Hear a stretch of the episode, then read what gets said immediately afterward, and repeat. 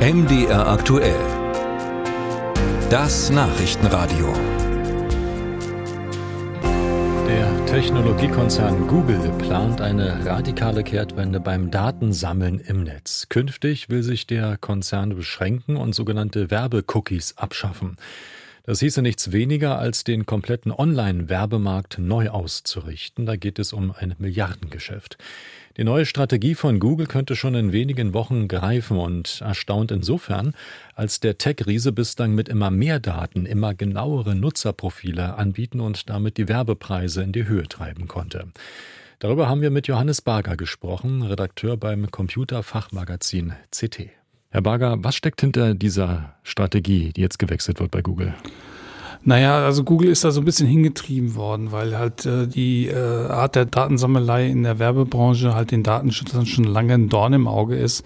Google hat ja so eine Doppelrolle. Also zum einen ist es halt ein Werbekonzern und zum anderen ist es halt die treibende Kraft hinter dem Browser Chrome, der ja von, von Google stammt und der technischen Basis Chromium, äh, die noch in ganz anderen Browsern zum Einsatz kommt.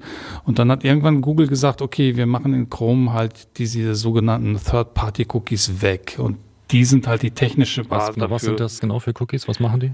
Ähm, ja, das sind so kleine Textdateien, mit denen halt Werbetreibende halt äh, Nutzer von Browsern wiedererkennen können. Also zum Beispiel für eine Technik wie Retargeting, das, das kennt jeder man hat sich für ein bestimmtes Produkt äh, irgendwo in einem Shop mal interessiert, sagen wir mal eine Krawatte mit blauen Schiffen drauf und dann verfolgt einen das im Netz, wenn man dann durch die Gegend surft. Also man wird auf allen möglichen Websites, äh, sieht man plötzlich Werbung für genau diese Krawatte.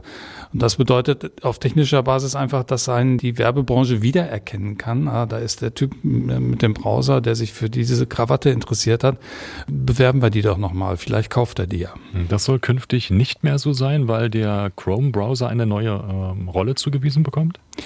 Diese Technik, also diese Third-Party-Cookies, die werden rausgebaut. Ähm, und durch andere Technik ersetzt. Da wird sich möglicherweise dann halt, werden sich die Orte verändern, wo die Daten gesammelt werden. Also jetzt tritt halt der Browser an die Stelle des äh, Datensammlers. Der wird auch so eine Art Profile anlegen, äh, die dann halt die äh, Werbeindustrie anzapfen kann. Also dann wird dann halt der Werbetreibende nicht mehr sehen können, das ist jetzt der Benutzer XY mit einer bestimmten ID, sondern das ist jemand, der sich halt für Computertechnik Technik, für Autos, äh, für Hannover 96 interessiert und kann den dann damit gezielt bewerben. Was heißt das nun aber für den Nutzer? Ähm, äh, ist jetzt Schluss mit diesen lästigen Cookies, die ja ständig eine Zustimmung zu Datenschutzverordnungen abfragen? Also so ein, so ein Consent-Banner, wie, wie das halt äh, in der Branche heißt, wird es immer noch geben, weil im Zweifelsfall dann auch andere Technik zum Einsatz kommt. Und was vermutlich in Zukunft viel häufiger passieren wird, ist, dass die Websites versuchen, einen dazu zu treiben, äh, dass man sich bei ihnen einloggt. Das könnte im Zweifelsfall sogar so eine Art Verschlimmbesserung sein, weil ähm, Einloggen dauert ja länger, als irgendeinen Banner wegzuklicken. Die Einordnung von Johannes Barger, Redakteur beim Computerfachmagazin CT.